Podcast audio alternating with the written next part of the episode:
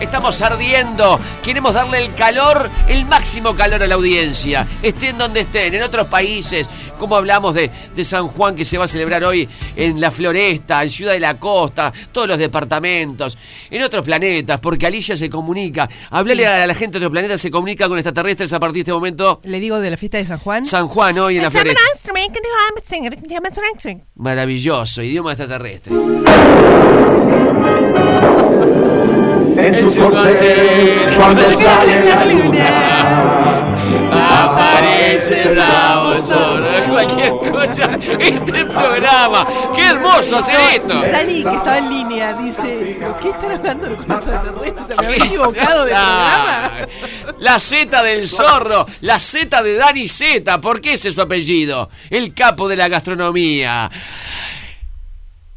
Y el más dulce. Ah, bueno. Y es el más mimollo, como un morrocollo de amor. ¿Cómo está el Dani? ¿Está escondido? ¿No, neta? ¡Ah, qué Buen día, buen día. ¡Feliz día! ¿Cómo andas? Andamos bárbaros. Andamos como podemos. No, andamos- veo. Mejor que esto. Mejor que esto no. hay. Mejor que esto, no hay un mejor programa que esto. No, ex- no existe en la radio nacional, No, y no me atrevo hay. a decir, No. en muchos otros países, No, un programa de... ¿Cómo? Este no existe. No es totalmente No de acuerdo, no existe. Y entré, entré, entré que me encontré con, no sé, y entré- con estaban charlando ahí. Ahora Alicia se comunica. Sí. Brillante, Sí, me sí, encantó. Sí. comunicó con los extraterrestres, vos me decís lo que le querés decir, con quién querés hablar y yo lo hago. Ah, decir, tenés eh, el, el, digamos, el telediscado, el prefijo, el prefijo de Marte, el prefijo de, de Venus. Va, Venus lo, lo encontrás en cualquier cable, ¿no? Dani, vamos a Ya retomar tenemos los- todos nuestros dones Mira, sagrados y psíquicos. Ya lo reconocemos. La desde falsa. todo el campo electromagneto. Voy a emanar una frecuencia solar vibracional de Es la falsa, otras eh. dimensiones. Alicia Son códigos galácticos al sonido. Siento mis células. Le pidió la cédula al- Es tremendo. Habíamos hablado, esto arranca, eh, refrescamos la, la memoria de la gente, tema cinematográfico uniendo el cine y la gastronomía. Entonces arrancamos con todo el tema del padrino, los canoli, hablamos en la edición pasada, Dani Zeta, de, de ese postre, de esa golosina maravillosa que nace en Chichila, Italia, y después lo que también se ve en algunas películas, sobre todo ambientadas en Manhattan, en New York, es el sándwich de pastrami. Exacto. ¿no? En varias películas, en varias series. Y entonces queremos preguntarle a Dani qué es el pastrami, qué historia tiene. Yo, a ver, titularía esta columna de esta, A ver. de esta manera. Pastrami, orgasmo y amor.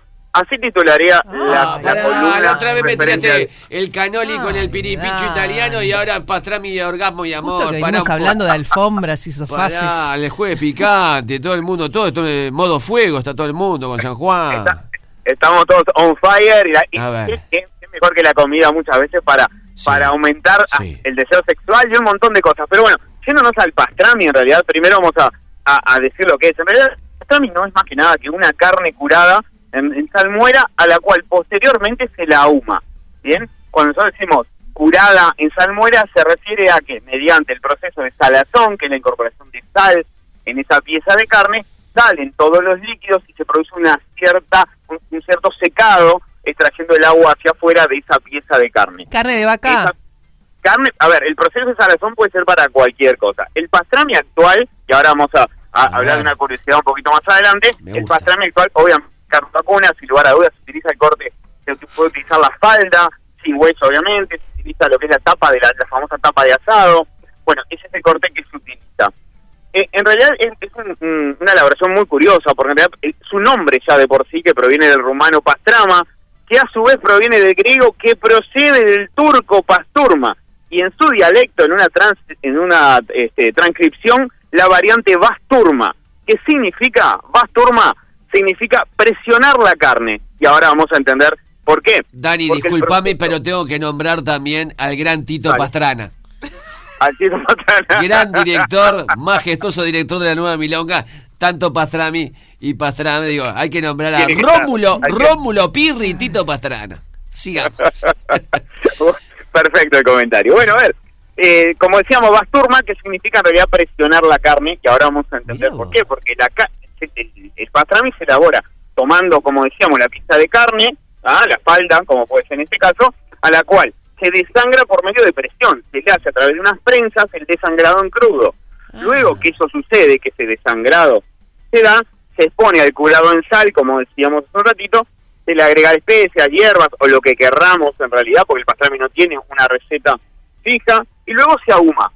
Y el ahumado, que ya lo quizá en alguna columna lo hemos, lo hemos charlado, el ahumado cumple dos funciones. Obviamente la de ahumar y la de ese sabor, ese aroma, mejor, también cumple la función de método de cocción. El ahumar por largo tiempo a baja temperatura hace que la carne se tiernice. Y sobre todo en el pastrami, que es una carne que nosotros después la vamos a usar, el uso clásico es para hacer sándwiches, ¿no? Sí, Este sí. es el clásico, clásico, clásico. Y si hay un, a ver, el- eh, también tenemos que la exposición de este de este corte en realidad y este este fiambre entre comillas, porque acá en Uruguay incluso se vendió en su momento un fiambre de pastrami que no era lo mismo, pero bueno, estuvo a la venta en las góndolas del Te iba a preguntar si esto se llama fiambre, justamente, si el pastrami es Bueno. un fiambre. No, No, entonces. No, el que nosotros vendíamos, el que, eh, a ver, vendíamos acá en Uruguay, digo, lo que se podía acceder en el mercado, que ahora ya no hay, no he visto, capaz que algún oyente en algún lugar vio, pero no hay en el mercado, es era un fiambre elaborado con carne que uno lo probaba y de sabor dista mucho de lo que es un pastrami. Esto sí era un Ah. fiambre. ¿ah? Esto otro, el pastrami original es una carne cocinada eh, en salmuera, luego con el proceso de ahumado para que llegue a la terniza que la caracteriza a esta carne. Origen muy raro, y ahora voy a la pregunta de Alicia, que decía, ¿es de carne vacuna? Bueno, sabes que la curiosidad de este corte es que en realidad se hacía con gallina. ¿ah?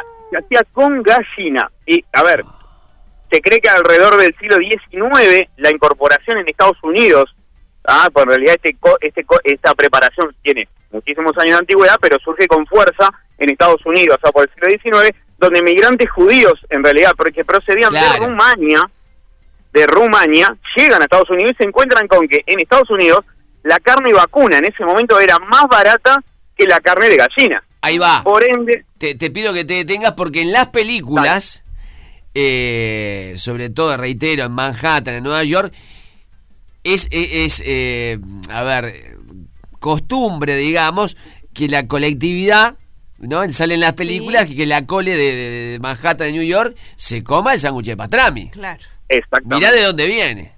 Exactamente. Y bueno, esa variante en, en precio, que era lo que llamaba muchísimo el hecho de cambiar para un ingrediente más barato, hace esa mutación de dejar de utilizar la carne de gallina original y pasar a utilizar lo que era la carne vacuna y ahí tuvo el auge. Pero, y ahora vamos con el orgasmo más famoso de la televisión, el orgasmo, orgasmo gastronómico más famoso, del, uno de los más famosos del cine en realidad. Ya sé cuál y nos es vamos, nos vamos a remontar, sí, seguro, nos vamos a remontar a una película, año 1989. Sí. Después de esta película, el pastrami toma en Estados Unidos un protagonismo realmente importante. ¿Por qué? Si bien en la escena, estamos hablando de la película cuando Harry conoce a Sally, Histórica película, Meg. Ryan y Billy. Crystal que están en un restaurante y hay una charla donde di- ella le dice, podemos fingir el orgasmo las Las mujeres. mujeres. Es, una, es un restaurante al aire libre donde están y hay mucha gente alrededor, ¿no? Pa, yo no sé si es al aire libre. Ah, yo creo que sí. Exacto. No, es cerrado. La Es escena cerrado. está Sí. cerrada. El restaurante se llama Cat.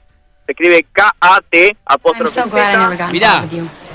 I just would have ended up being some woman you had to get up out of Histórica bed and escena leave del at 3 cine. o'clock in the morning and go clean your andirons. And you don't even have a fireplace. Not that I would know this. Why are you getting so upset? This is not about you. Billy Crystal. Yes, it is. You are a human affront to all women, and I am a woman. Hey, I don't feel great about this, but I don't hear anyone complaining. Of course not. You're out the door Le too dice fast. que nunca na- ninguna mujer se I think quejó they have an y ella okay le dice, time. no, pero fingimos. ¿eh? How do you know? No te lo I vamos mean, a how do I decir. know? I know. ¿Cómo sabes que no Because estamos they- fingiendo? Porque sé, le Yes, dice él. because they- Ah, How do you know that they're really? What are you saying? That they fake orgasm? ¿Por qué decís que fingieron Get orgasmo? out of here. Why? Most women at one time or another have faked it. La mayoría de las mujeres alguna vez lo hicieron. Ahí va. How do you know? Because I Porque sí. Claro, le dice. ¿por qué sabes? ¿Cómo sabes que no fingen? Porque sé. Right. That's right. Y ahí viene, I pará. forgot. You're a man. What is that supposed to mean? Nothing. El, el restaurante It's just that all men are sure it never happens to them, and most women at one time or another have done it, so you do the math. You don't think that I could tell a difference? Es larga la escena, ¿eh? le pregunta si hay alguna diferencia. Imagine. Y ella le dice que no, que no. que Ahí viene, mirá, ahí viene. Está comiendo pastrami. Oh. Exacto. Ahí empieza. You okay? Está bien. Oh, God. Y ahí empieza vos, acá también hay, hay ni- niñas y niños escuchando. Eh, histórica escena, repetime el restaurante. Repetime el El, restaurante. el restaurante se llama CAT. Se escribe K-A-T apóstrofe Z. Está todavía en Nueva York, obviamente. Es un ícono gastronómico de lo que es. A ver, venden un montón de productos, no solamente el sándwich de pastrami. Pero bueno, este impulso en esa escena donde Sally y Harry discuten en realidad sobre la incapacidad del hombre para reconocer el orgasmo eh, fingido o no de una mujer. Meg Ryan empieza, ¿no? En ese, como escuchábamos un poco ahí en el audio, Con ese a, a- a- exacto, a, a hacer el acting de ese orgasmo y obviamente el sándwich que estaba allí presente era un sándwich de pastrami. Lo curioso y lo gracioso de esa escena, se lo recuerdan, es que todo concluye cuando Meg Ryan se calma un poco de ese, de ese, de esa- de ese orgasmo Sí. fingido y en la mesa de al lado había una, una mujer que se dirige al mozo y le dice tomaré lo mismo que ella, viendo por lo que había pasado. Cats. que- y ahí cuando tomé el, el auge del pastrami, en realidad, en Estados Unidos más que nada. Cats Delicatessen. Dice el Instagram, queda en Houston, digamos la calle Houston, Houston Street, Street al 205, Nueva York.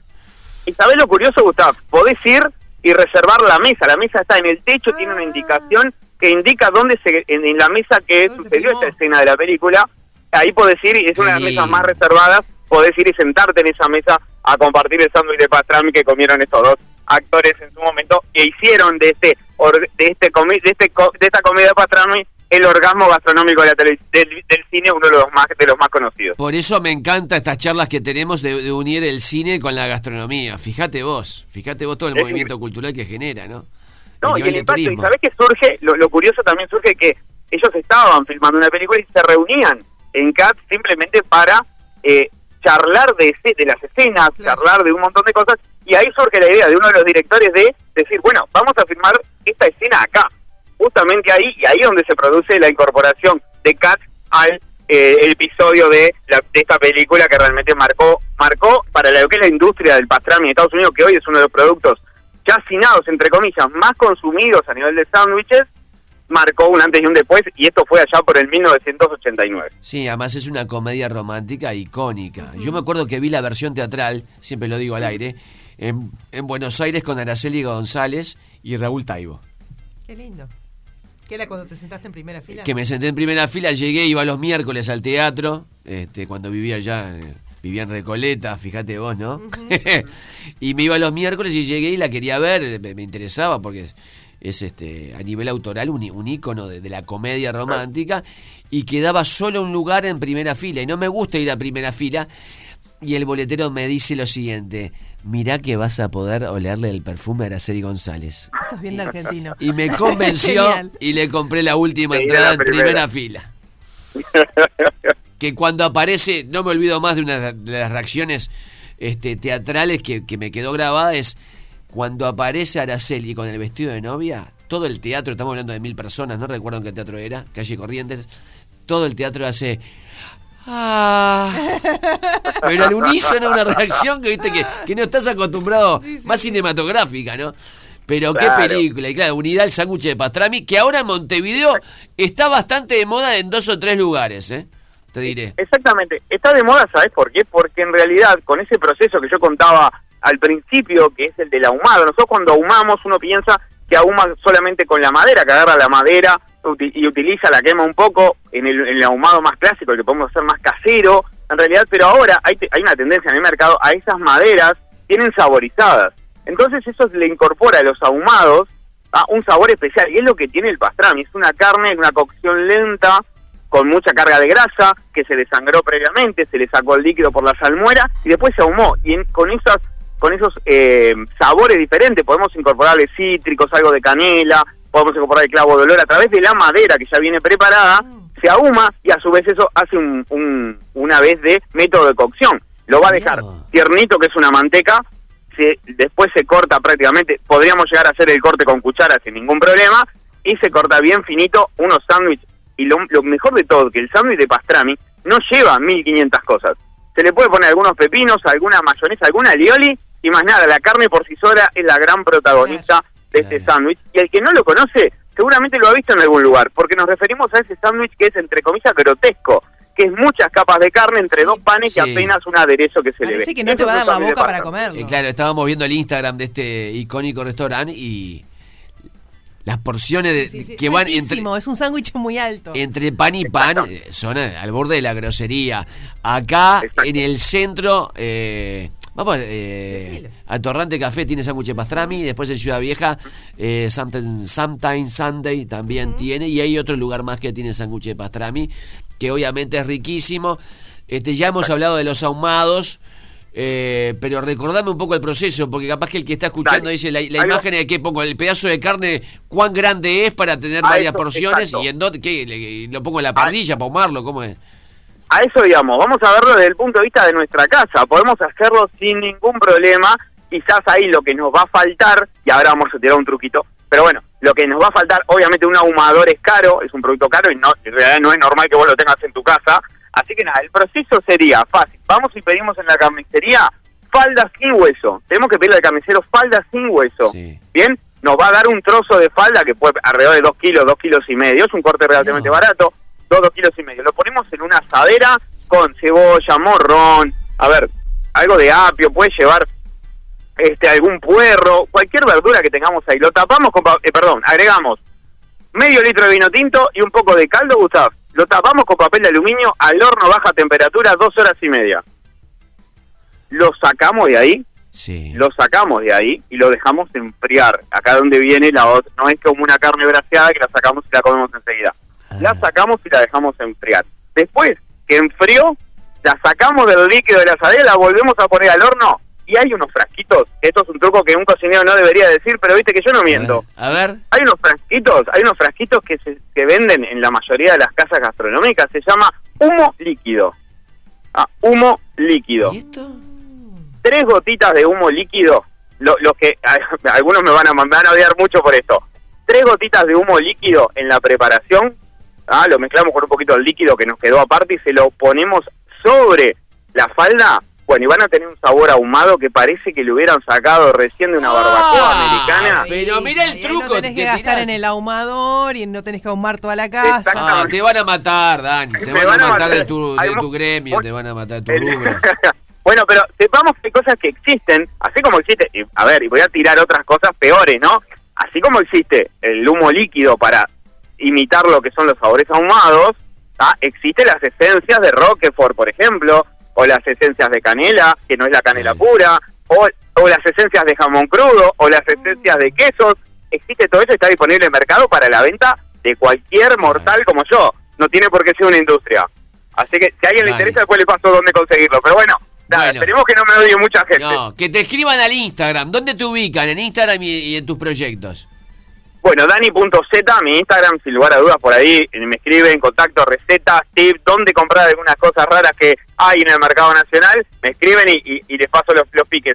Después, bueno, eh, Cinco Sentidos, Cinco Sentidos eh, Cafetería, la cafetería allá en Sodimac, y bueno, Casa Fauno, como siempre, este allá en, Luis Piera, en Parque Rodó, que los esperamos siempre para comer cositas ricas, platos veganos y vegetarianos a partir de mañana vi- de pa- mañana viernes. Ah, Alicia lo va a probar seguramente en el próximo toque, que es el 2, ¿no, Alicia? El 2. El 2, el 2 ya estamos, le estamos dando a full a eso, que, que va a ver cuántas funciones agrega, que es majestuoso lo que hace.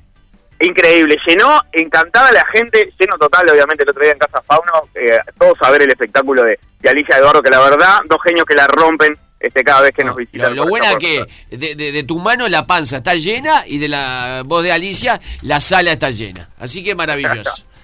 Dani, te mando un gran abrazo, muy agradecido siempre. Y sigamos con esto del cine y la Me gastronomía. encantó. Un, un placer charlar con usted como siempre. Un abrazo para vos, un beso Alicia, estamos en contacto. Besito. Toda la música que querés escuchar está en Radio 0 1043 y 1015 en Punta del Este. Radio 0, todo el día con vos.